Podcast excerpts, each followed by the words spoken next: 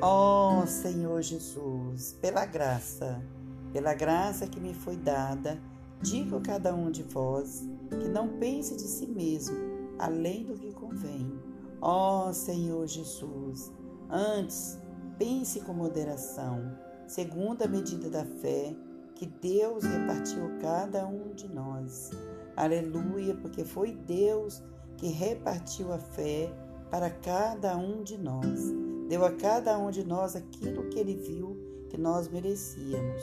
Senhor Jesus, o contexto bíblico histórico da segunda epístola de Paulo aos Coríntios. Hoje veremos o contexto histórico de 2 Coríntios. A primeira visita de Paulo a Corinto foi quando ele levantou a igreja naquela cidade. Depois de certo tempo, foi informado de várias situações negativas que havia ali. Ó oh, Senhor Jesus, naquele tempo na igreja em Corinto já havia problema.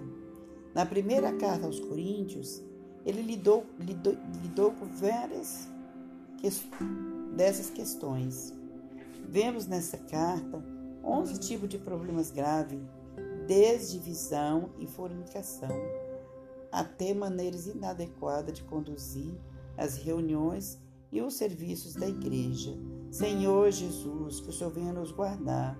Senhor Jesus, porque a divisão já não é de hoje, desde aqueles tempos antigos, desde a época do apóstolo Paulo, já existia divisão e todos os tipos de problema dentro, de, dentro da igreja. Naquela ocasião, Paulo escreveu aos Coríntios como um pai. Senhor Jesus, com espírito de correção, repreendendo-os e admoestando-os. Temos que dar graças ao Senhor, porque hoje nós temos os irmãos que vêm nos ajudar, vêm nos admoestar dentro da palavra de Deus.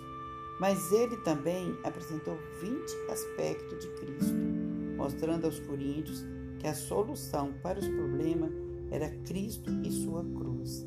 Cristo Jesus e este crucificado.